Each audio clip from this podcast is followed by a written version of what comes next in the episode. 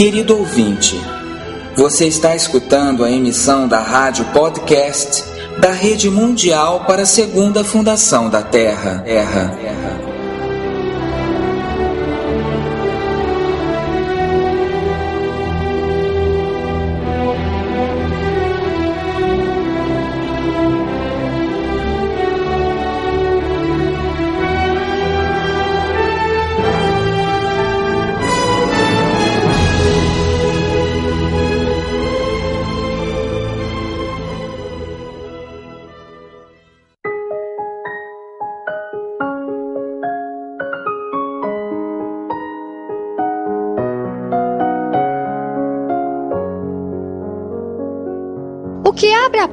A ação destas forças ocultas à nossa visão é o medo, uma espécie de apreensão, a sensação de que vai acontecer algo.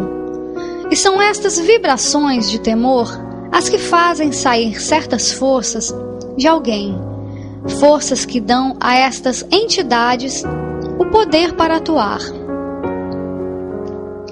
O ocultismo está associado com a ideia da magia, das fórmulas mágicas e do sobrenatural. Mas isto é só um aspecto do mesmo. O ocultismo não é tão pouco de todo uma superstição, como de maneira vã imaginam quem não tenha investigado profundamente. Ou melhor dizendo, não investigou nada deste lado clandestino da secreta força da natureza ou experimentado com suas possibilidades. Bem-vindos a um novo programa da rádio que nos aproxima aqueles temas que são de interesse para uma melhor compreensão das forças da natureza. Definitivamente, aproximando a nós mesmos de como somos e daquilo que se move em nós e ao nosso redor. Começaremos explicando a diferença entre ocultismo e magia, que não são a mesma coisa. Falaremos sobre o papel que ocupa o medo que temos, ao que não vemos e não conhecemos. Dedicaremos alguns minutos à hipnose. Falaremos dos mundos ocultos e o que aí existe, contado pelos que aí estiveram.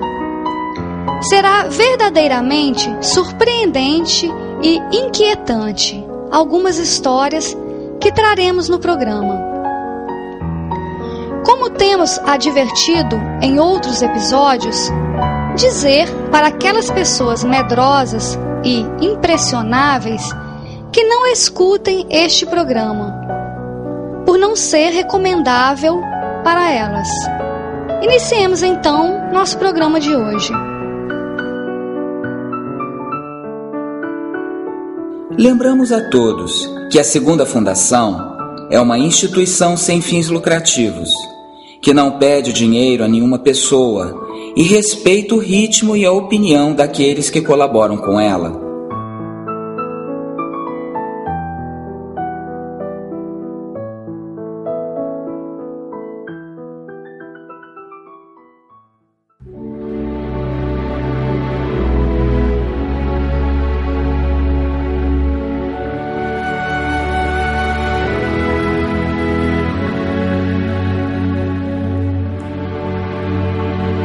Abriremos agora nossa sessão de sabedoria e conhecimento.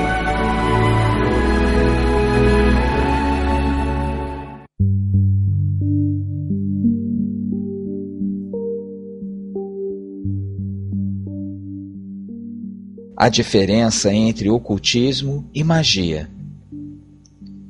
Começamos o programa falando de ocultismo e magia que são dois conceitos que não devemos confundir.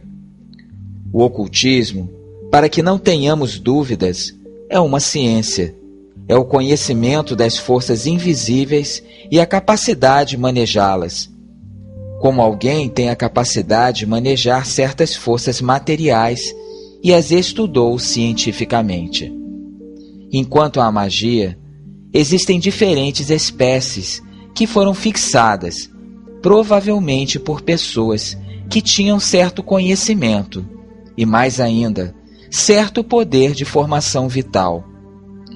As fórmulas mágicas podem ser aprendidas sem que para isso seja necessário uma capacidade especial. Quer dizer, alguém que não possui um poder interior pode aprendê-las, como pode aprender química ou matemática é uma das coisas que se aprende. Não é algo que alguém adquire. Assim que não leva em si nenhuma virtude especial, exceto a mesma classe de qualidades que necessitam aqueles que aprendem a realizar manipulações químicas. Alguém pode reproduzir estas manipulações, por exemplo, um cientista, e, se é uma pessoa inteligente e capaz, pode, com a ajuda destas manipulações, obter resultados interessantes e úteis e, em qualquer caso, resguardar-se de todo perigo. Enquanto que se alguém é um idiota ou um descuidado, podem chegar-lhe infortúnios.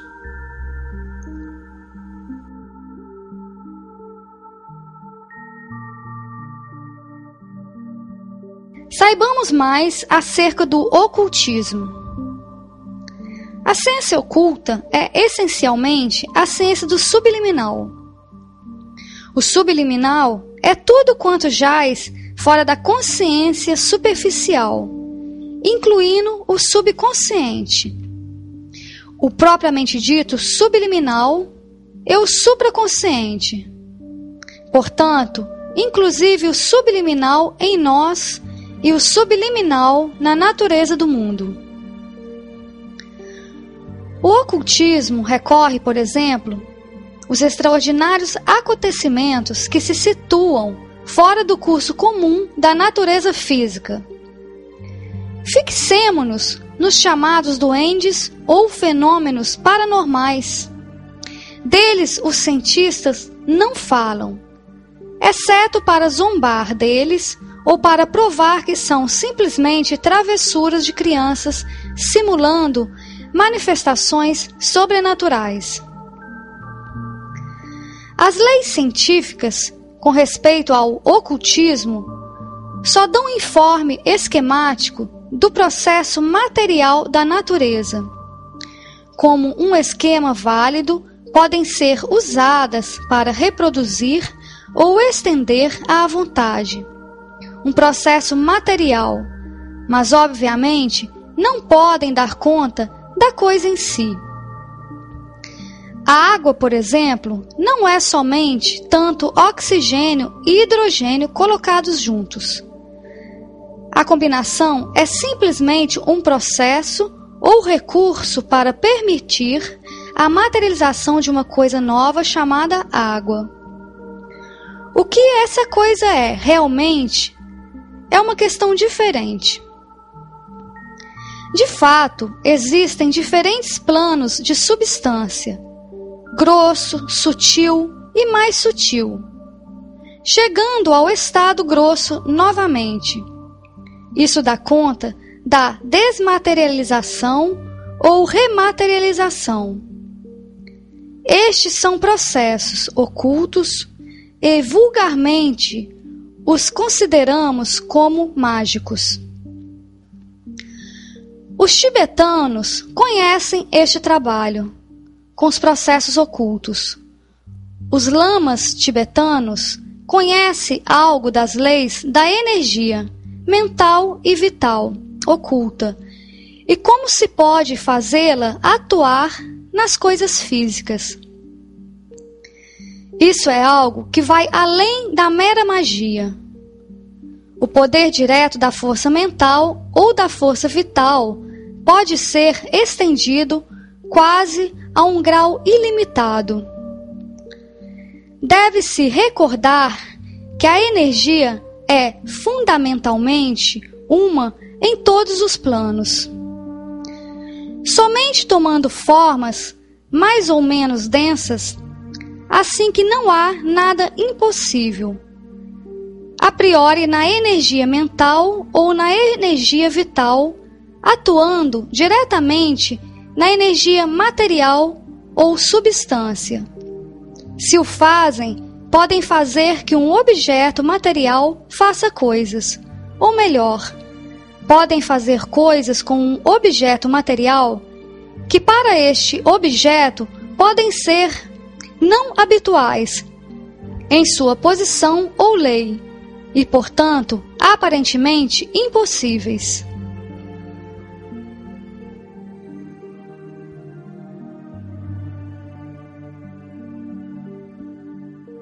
Falemos agora da magia. Comumente, o mago nada sabe do porquê e o porquê do que está fazendo. Simplesmente aprendeu a fórmula do processo ou controla seres elementais dos estados, planos ou mundos que fazem as coisas para ele. Com a ajuda de fórmulas mágicas, a pessoa pode produzir certo resultado, mas este resultado é necessariamente limitado e carece de interesse particular para aqueles, por seu desenvolvimento interior e espiritual, recebem já espontaneamente poderes dos quais têm um conhecimento mais elevado, não algo mecânico como a magia. Por exemplo, a magia não é para um verdadeiro yogi. Para ele, a magia não tem interesse, a parte de sua curiosidade. É interessante só para pessoas que precisamente não são yogis e que desejam ter certos poderes que, de fato, já possuem de maneira muito limitada. Utilizar pequenas fórmulas mágicas para alcançar um resultado é algo que não tem uma relação verdadeira com a vida espiritual.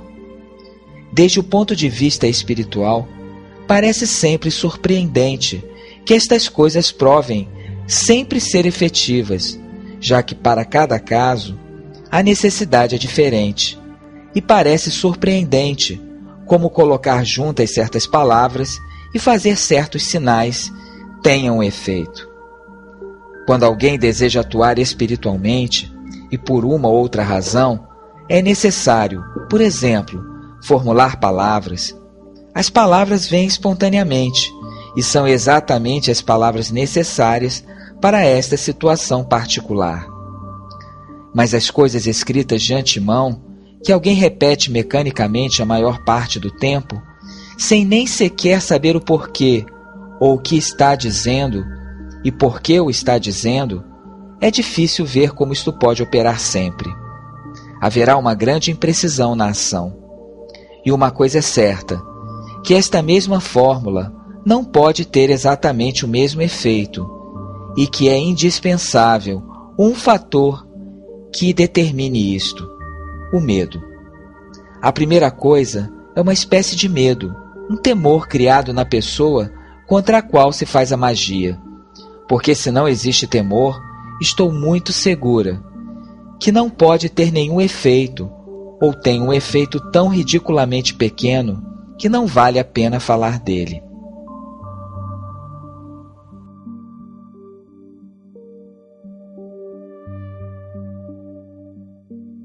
Relação da hipnose com o ocultismo.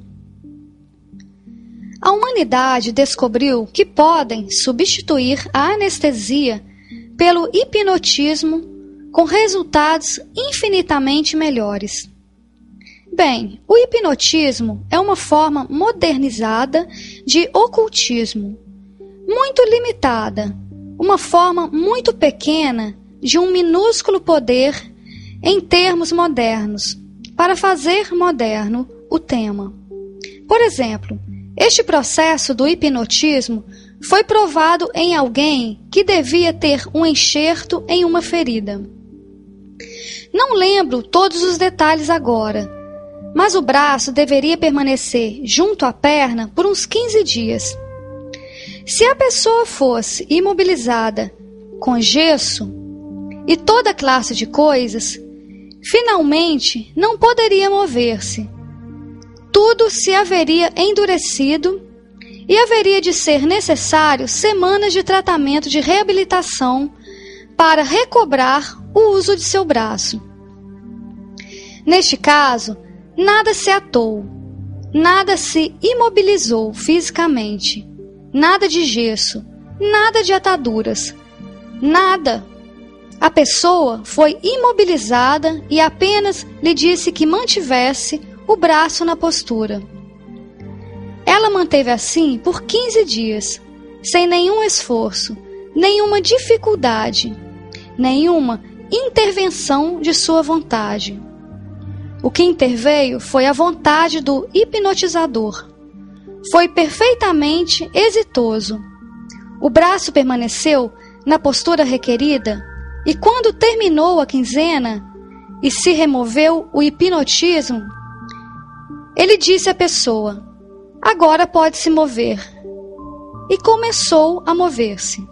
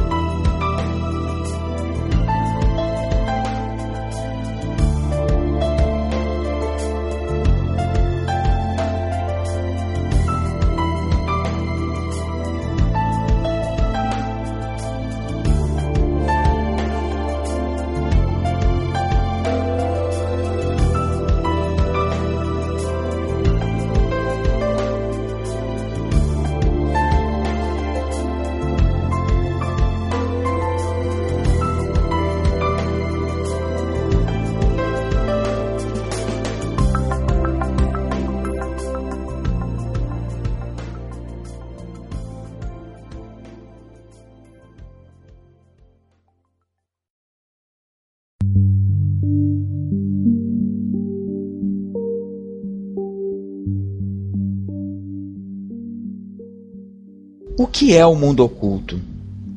Escutaremos advertências necessárias no caminho a este mundo desconhecido, que engloba outros mundos, e que entidades podemos encontrar neles. Segundo Mihal Faça, o mundo oculto não é uma região única, onde tudo está mesclado, que só se converte em oculto porque não podemos ver. O mundo oculto é uma gradação de regiões, etéreas ou sutis. E cada um desses domínios é um mundo em si mesmo, tendo suas formas e habitado por seres com uma densidade. Alguém poderia dizer, análoga à do domínio na qual vive.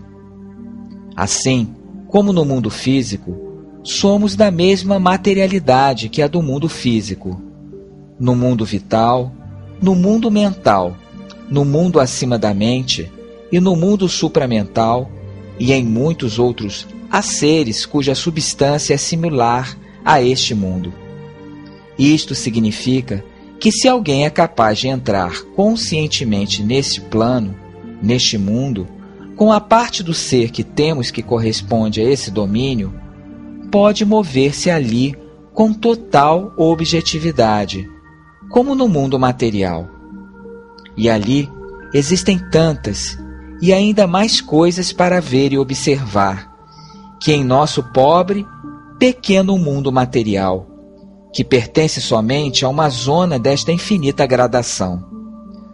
A pessoa encontra toda classe de coisas nestes domínios e necessita fazer um estudo tão ou talvez mais profundo que no mundo físico, para que seja capaz de entender o que está ocorrendo ali, para ter relações com os seres que vivem ali. Miralfaça seguia dizendo que não é muito prudente aventurar-se nestes domínios, nesses mundos, sem uma iniciação prévia e, sobretudo, sem purificar nossa natureza, que nos faz entrar ali, sobrecarregados e deformados por desejos, paixões, egoísmos, temores e debilidades. Antes de empreender estas atividades, alguém necessita uma completa preparação de autopurificação e uma ampliação da consciência que é absolutamente indispensável. Nestes domínios invisíveis também, há regiões que são resultado de formações mentais humanas. Ali, a pessoa pode encontrar tudo o que queira. De fato, às vezes encontra ali exatamente o que a pessoa espera encontrar. Há infernos, paraísos, purgatórios. Há toda uma classe de coisas segundo as diferentes religiões e suas convenções. Estas coisas só têm uma existência muito relativa, mas com uma relatividade similar à das coisas materiais aqui. Quer dizer, para alguém que se encontra lá, pode ver que essas coisas são totalmente reais e seus efeitos totalmente tangíveis. A pessoa necessita uma liberação interior, uma ampliação da consciência e um contato com uma verdade mais profunda e elevada, para ser capaz de escapar da ilusão de sua realidade. Mas isto é algo quase similar ao que ocorre aqui. Os seres humanos aqui estão enormemente convencidos de que a única realidade é a física, a realidade do que a pessoa pode tocar, pode ver, e para eles tudo o que não se pode ver, tocar, sentir e, depois de tudo, problemático. Bem, o que ocorre ali é um fenômeno idêntico. As pessoas que no momento da morte estão convencidas, por uma ou outra razão, de que vão ao paraíso ou ao inferno, ali se encontram depois de sua morte e para elas é verdadeiramente um paraíso ou um inferno. E é extremamente difícil fazer que saiam dali e ir a um lugar mais verdadeiro, mais real. Assim que é difícil falar de todos esses mundos estes inumeráveis mundos em alguns poucos minutos. É um conhecimento que necessita uma experiência vivida de muitos anos, completamente sistemática e que requer, como disse, uma preparação interior absolutamente indispensável para torná-lo inócuo. Todos temos a oportunidade de ter um pequeno contato, muito parcial, muito superficial, com estes mundos em nossos sonhos. E o estudo dos sonhos demanda muito tempo e cuidado, e em si mesmo pode constituir uma preparação para um estudo mais profundo dos mundos invisíveis.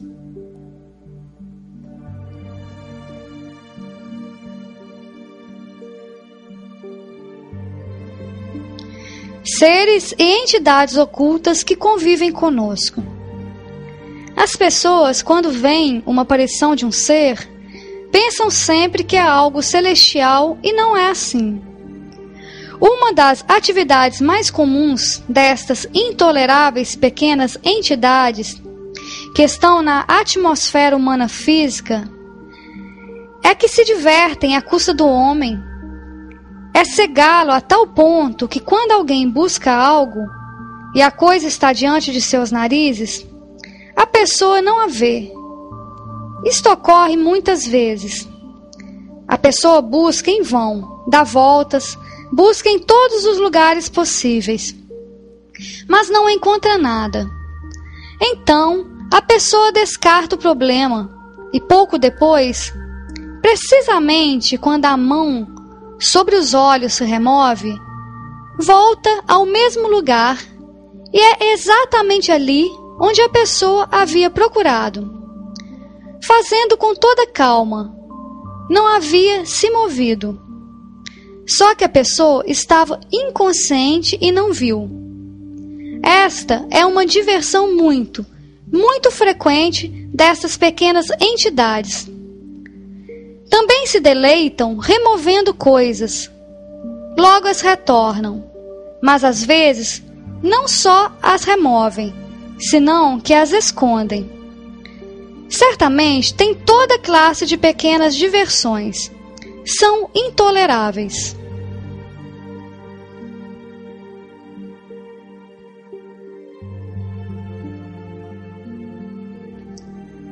Os milagres.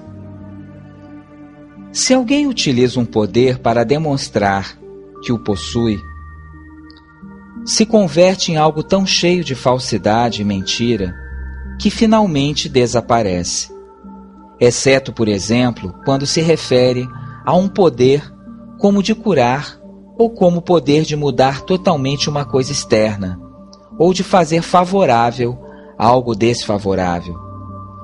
As religiões estão cheias de milagres, e muitos deles são com a ajuda das entidades do mundo vital que não são sempre recomendáveis, porque esses seres zombam de nós diante de nossos olhos atônitos. Isto começa muito bem, brilhantemente, e geralmente termina muito mal. A ambição foi sempre a ruína de muitos yogis. Esta é uma tentação que todo mestre encontra a cada passo, pela simples razão de que a humanidade comum de uma maneira geral, não estão em contato com os poderes divinos, não entendem nada do que pode ser uma consciência iluminada e pede provas materiais. E, diante desta demanda que se estabelece, a maioria das religiões, e por razões que eu posso chamar francamente políticas, colocaram na origem de sua religião um número mais ou menos considerável de milagres como levados a cabo por seus fundadores, e assim alentaram cruamente, entre pessoas ignorantes, o gosto, a necessidade de ver o que chamam milagres, com o fim de acreditar no poder divino de uma pessoa. Esta é uma extraordinária ignorância, já que não é para nada necessário ter um poder ou consciência divinos para levar a cabo milagres. É infinitamente mais fácil trazer à tona milagres com a ajuda de pequenas entidades no mundo vital que são suficientemente materiais como para estar em contato com o mundo físico e atuar sobre ele, que viver na consciência das regiões superiores e operar sobre a natureza apenas através do intermédio de todos os outros domínios.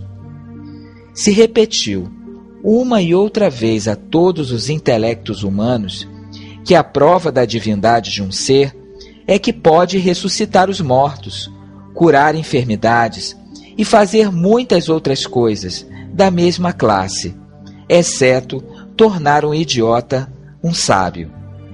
Bem, eu garanto que esta não é uma prova.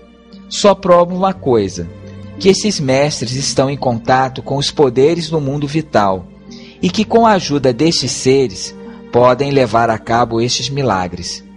Isso é tudo.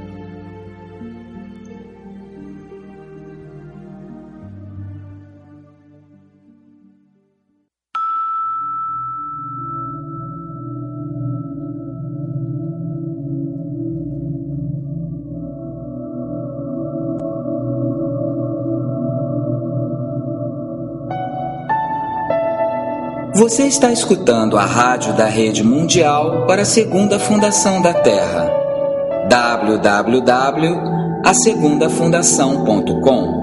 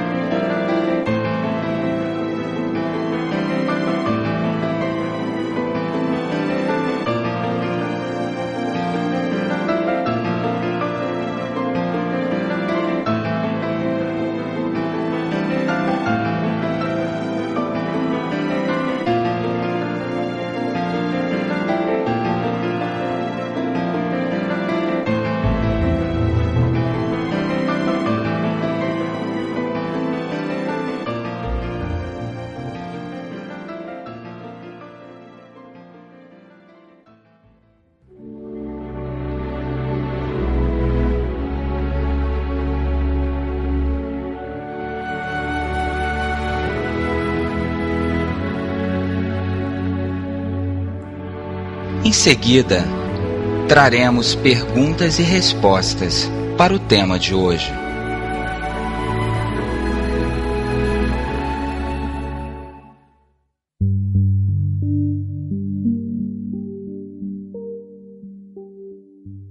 Vampiros. Existem alguns seres humanos que são como vampiros, que extraem de nós nossa força vital. O que são e por que são assim? Não são humanos.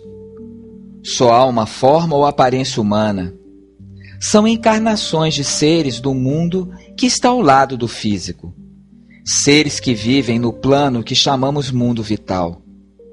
É um mundo de todos os desejos, impulsos e paixões, e de movimentos de violência, e cobiça e astúcia, e toda classe de ignorância. Mas ali estão também todos os dinamismos, todas as energias vitais e todos os poderes. Os seres deste mundo possuem, por sua natureza, um estranho controle sobre o mundo material e podem exercer sobre ele uma influência sinistra. Alguns deles estão formados pelos resíduos do ser humano que persistem depois da morte, na atmosfera vital próxima ao plano terreno. Seus desejos e apetites, todavia, flutuam ali e permanecem em forma ainda depois da dissolução do corpo. Muitas vezes são movidos a seguir, manifestando-se e satisfazendo-se. Mas estes são seres menores, e ainda que possam ser muito molestos, não é impossível tratar com eles. Há outros muito mais perigosos, que jamais entraram em forma humana, jamais nasceram em um corpo humano sobre a terra, porque muitas vezes recusam aceitar deste modo nascer devido a que para eles é uma escravidão à matéria, e eles preferem permanecer em seu próprio mundo, poderoso e malicioso, e controlar desde ali os seres terrenos. Porque, se bem não desejam nascer na terra, querem estar em contato com a natureza física, mas sem estar atados por ela. Seu método é procurar primeiro influenciar o homem, então podem entrar lentamente em sua atmosfera e ter ao fim completa possessão sua, afastando totalmente a alma e a personalidade humana reais. Estas criaturas, quando estão em posse de um corpo terreno, podem ter aparência humana, mas não são de uma natureza humana. Seu hábito é o de extrair a força vital dos seres humanos atacam e capturam o poder vital aonde quer que possam e se nutrem dele. Se entram na atmosfera de alguém, a pessoa se sente repentinamente deprimida ou exausta. E se a pessoa está próxima deles, por um tempo, adoece. Se alguém vive com um deles, pode ser inclusive que o mate.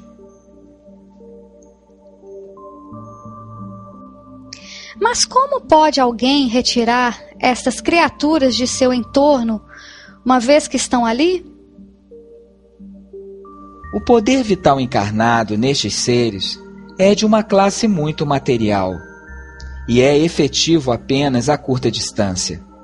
Comumente, se alguém não vive na mesma casa ou se não está em sua companhia, não cai sob sua influência mas se a pessoa abre algum canal de conexão ou comunicação através de cartas, por exemplo, torna possível o um intercâmbio de forças e é possível de ser influenciado por elas, ainda que desde uma grande distância. A maneira mais sensata com estes seres é a de cortar toda conexão e não ter nada que ver com eles, a menos que a pessoa possua um grande conhecimento e um poder do oculto, e tem aprendido como recobrir-se e proteger-se. Mas ainda então, sempre será uma coisa perigosa mover-se entre eles. Esperar transformá-los, como as pessoas podem pensar, é uma vã ilusão, porque não desejam ser transformados. Não têm intenção de permitir nenhuma transformação, e todo esforço nessa direção é inútil. Quando estes seres estão no corpo humano, não sempre estão conscientes do que são. Algumas vezes têm uma vaga sensação de que não são totalmente humanos na forma comum, mas ainda há casos aonde são conscientes e muito conscientes. Não somente sabem que não pertencem à humanidade, senão que sabem o que são. Atuam com este conhecimento e deliberadamente perseguem seus fins. Os seres do mundo vital são poderosos por natureza. Quando agregam conhecimento a seu poder, se tornam duplamente perigosos.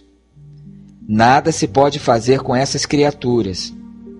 A pessoa deve evitar estar em contato com elas, a menos que possua o poder de afastá-las e destruí-las. Se se vê forçado a estar em contato com elas, há que cuidar-se do encantamento que possam produzir. Quando estes seres vitais se manifestam no plano físico, possuem poderes hipnóticos, porque o centro de sua consciência está no mundo vital e não no material, e são velados ou apequenados pela consciência material como os humanos.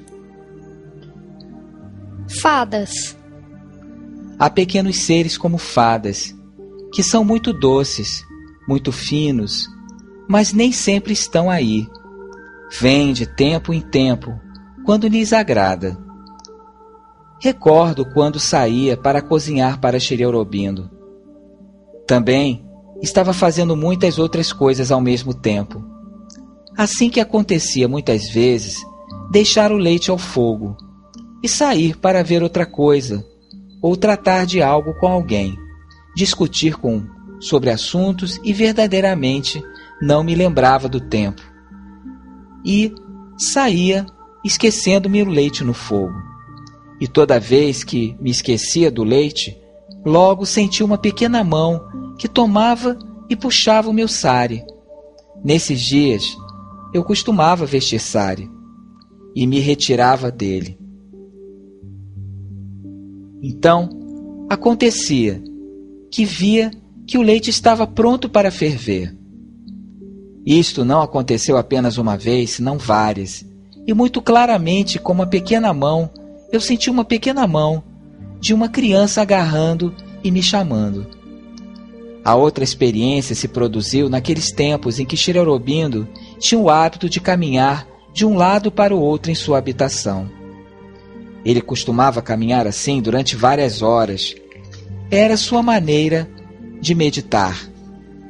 Só que queria saber a hora, de modo que se colocou um relógio em cada habitação para permitir que visse a hora a todo momento. Havia três desses relógios. Um estava na habitação aonde eu trabalhava. Era, por assim dizer, seu ponto de partida.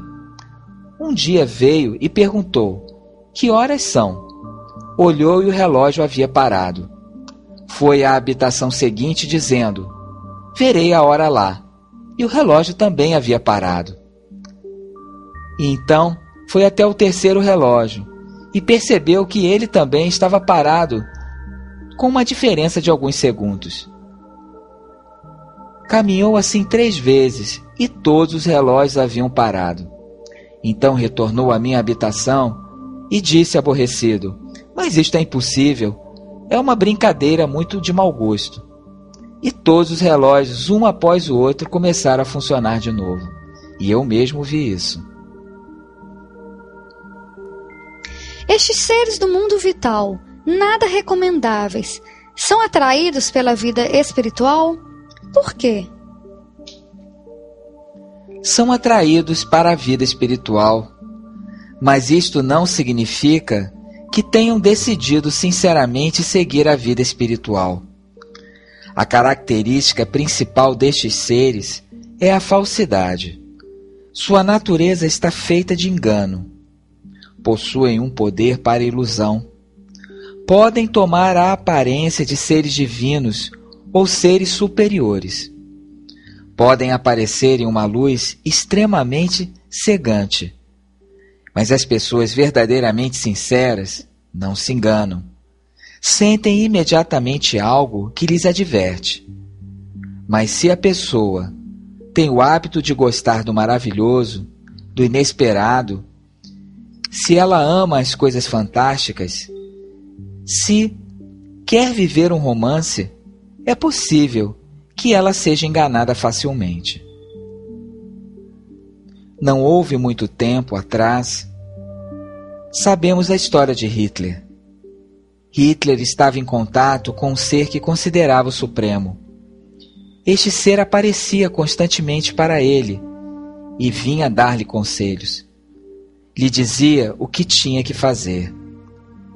Hitler costumava retirar-se em solidão e permanecia assim até que fosse necessário para entrar em contato com seu guia, aquele de quem recebia inspiração que logo levava a cabo fielmente. Este ser, que Hitler tomou como o Supremo, era certamente um Assura, um que é chamado Senhor da Falsidade no ocultismo. Mas que se proclama a si mesmo como Senhor das Nações tinha uma aparência brilhante. Podia enganar qualquer, exceto aquele que realmente tivesse conhecimento do oculto e pudesse ver o que está detrás da aparência. Ele podia haver enganado a qualquer um. Ele era realmente esplêndido. Geralmente costumava aparecer diante de Hitler vestido com uma armadura e um casco.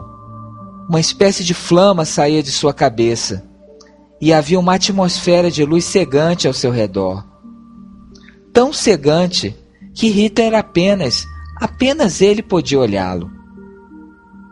Saía então a dizer a Hitler tudo o que havia que fazer. Tratava com ele como se fosse um macaco ou um rato. Havia dito claramente que Hitler deveria cometer toda extravagância possível, até o dia em que lhe rompeu o pescoço. Mas nesses casos, eles são frequentes, ainda que em escala menor, é claro. Hitler era, como se sabe, um médium muito bom. Tinha uma grande capacidade para isto, mas carecia de inteligência e discriminação. Este ser podia dizer-lhe qualquer coisa e ele se entregava. Foi o que empurrou a Hitler a fazer o que fez pouco a pouco. E fazia isso com uma distração. E este ser não tomava Hitler a sério. Mas estes seres, os homens, para eles, são coisas muito pequenas, quais que brincam, como um gato joga com um rato, até que finalmente eles o comem. gente transtornada e possuída. As pessoas muito transtornadas estão possuídas? Sim, a menos que ocorra uma lesão física, um defeito na formação ou um acidente, uma congestão. Em todos os demais casos é sempre uma possessão. A prova disto é que, se chega a uma pessoa que está totalmente transtornada mentalmente, se ela tem uma lesão, não é possível curá-la. Mas se não tem uma lesão física, sim, é uma possessão. Então, esta pessoa pode ser curada. Infelizmente, estas coisas, as possessões, só ocorrem a pessoas em que isto tem uma atração. Deve haver no ser muita ambição, vaidade combinada com muita estupidez e um orgulho terrível. Nessas coisas assim que jogam estes seres. Eu conheci casos como estes, de pessoas que estavam parcialmente possuídas, e tive êxito em liberá-las de seres que as possuíam. Naturalmente sentiram algum alívio, uma espécie de desafogo, mas não durou muito. Quase imediatamente que passou, pensaram: Agora me tornei uma pessoa comum. Mas antes eu era um ser excepcional. E começaram a sentir dentro de si este poder excepcional perder-se. E aí começaram a pensar: não estou mais satisfeito assim. Logo, o que fizeram? Começaram a chamar a força que haviam perdido. É claro, o ser que havia sido destruído não poderia regressar, mas como estes seres existem aos milhares, foi substituído por outro. Vi isto acontecer três vezes consecutivas, neste caso. Tanto assim que finalmente tive que dizer à pessoa: Estou cansada. Libera-te agora você mesmo. Já não tenho mais interesse. Uma aranha vital em uma igreja. Em todos os monumentos religiosos, em monumentos considerados os mais, bem, como pertencentes à religião mais elevada, seja já na França ou qualquer outro país, ou Japão, jamais foram os mesmos templos ou igrejas, nem os mesmos deuses, e no entanto minha experiência foi, em toda parte a mesma, com muito pouca diferença. Vi que qualquer força concentrada que houvesse na igreja dependia exclusivamente dos fiéis, da fé dos devotos. E todavia, havia uma diferença entre a força como realmente era e a força como a sentiam. Por exemplo, vi em uma das mais belas catedrais da França que, desde o ponto de vista artístico, é um dos monumentos mais magníficos imagináveis, no lugar mais sagrado, vi uma aranha vital negra que havia feito sua teia e a havia estendido por todo o lugar, que agarrado a ela e logo absorvia todas as forças que emanavam da devoção das pessoas e suas orações. As pessoas que estavam ali orando sentiam um toque divino, recebiam toda a classe de dons por suas orações. E, no entanto, ali estava essa coisa. As pessoas que ali estavam tinham sua fé, que podia mudar essa coisa malsana em algo bom neles. Assim que por certo tempo, se eu me houvesse aproximado dizendo-lhes: Pensam que estão orando a Deus? Se equivocam. É uma enorme aranha vital que se nutre de todas as suas forças. Realmente, não haveria sido muito caridoso por minha parte. E assim, é a maior parte do tempo em quase todo lugar. É uma força vital que está ali, porque essas entidades vitais nutrem-se das vibrações das emoções humanas. E muito poucas pessoas, muito poucas, um número insignificante, vão à igreja ou ao templo com um verdadeiro sentimento religioso. Quer dizer, não para rezar e pedir algo a Deus, senão para oferecer-se elas mesmas dar graças, aspirar, dar-se elas mesmas. Apenas se há uma em um milhão que faz isso. Assim que não tem o poder para mudar a atmosfera. Talvez quando estão ali, elas procurem algo para transcender, atravessar, ir a algum lado, buscar um toque do divino. Mas a maioria das pessoas só vão devido à superstição ao egoísmo, ao interesse próprio e criam uma atmosfera desta classe. E é isso que se respira quando se vai a uma igreja ou um templo. Sinto, mas assim é como é. Lhes digo que deliberadamente é provado este experimento por todos os lados. seres que zombam de nós. Conheço a história de um homem que tinha alguns pequenos poderes e se gratificava com toda a classe de práticas chamadas espiritualistas. E sob repetidos exercícios, havia tido êxito em entrar em contato consciente com o que eles chamavam espírito. O homem fazia negócios, era financista e também especulador suas relações com seu espírito eram de uma classe muito prática. Este espírito costumava dizer-lhe quando subiriam as ações e quando baixariam, lhe dizendo: compra isto, vende aquilo. Lhe dava senhas financeiras muito precisas. Durante anos havia escutado a este espírito e o havia seguido, e se tornou fantasticamente exitoso, tornando-se extremamente rico. E naturalmente, o espírito que o guiava lhe trazia bastante alegria. Costumava dizer a todos: Vem, realmente vale a pena aprender como colocar-se em contato com estes espíritos. Mas um dia encontrou com um homem um pouco mais sábio que lhe disse: Tenha cuidado. Não o escutou, inflado como estava com seu poder e ambição. E foi então que seu espírito lhe deu o último conselho: Agora podes converter-se no homem mais rico do mundo. Tua ambição será satisfeita. Só tem que seguir minha direção. Faça isso. Coloca tudo que tem nesta transação e serás o homem mais rico do mundo.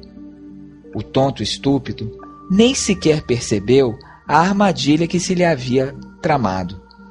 Durante anos havia seguido seu guia com êxito, de modo que seguiu sua última diretiva e perdeu tudo, até a última moeda. Assim que vocês podem ver, estas são pequenas entidades que zombam de nós.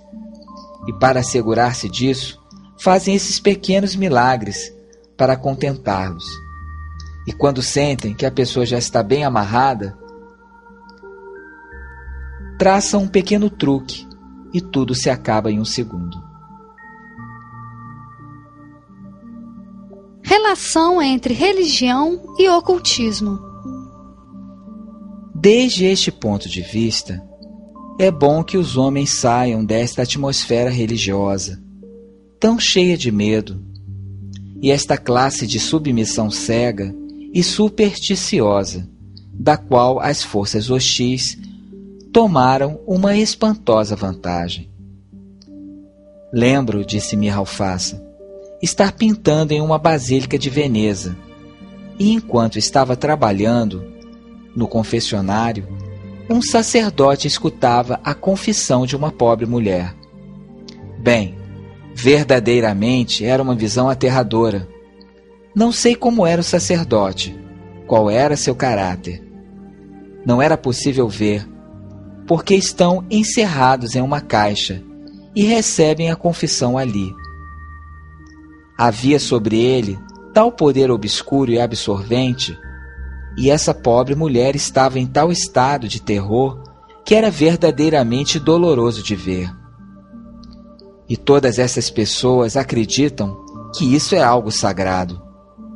Mas é uma rede destas forças hostis que utiliza tudo, tudo isto para nutrir-se. Além disso, no mundo invisível, apenas se alguns seres desejam ser venerados, exceto os do vital. A estes, como eu disse, lhes agrada muito. E logo lhes dá importância.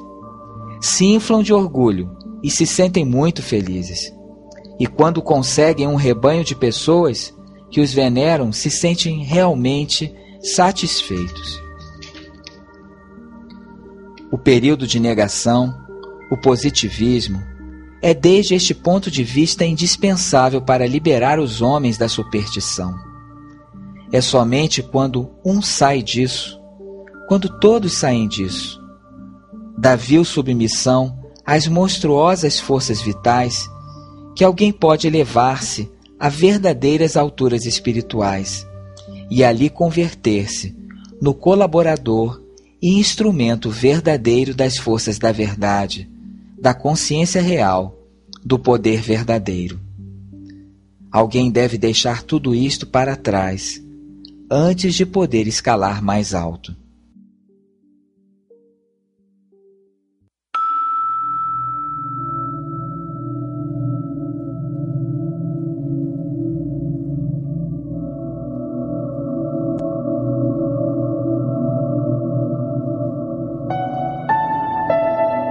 Você está escutando a rádio da Rede Mundial para a Segunda Fundação da Terra. Para colaborar com este movimento ou receber informação, contacte conosco através de radio@asegundafundação.com.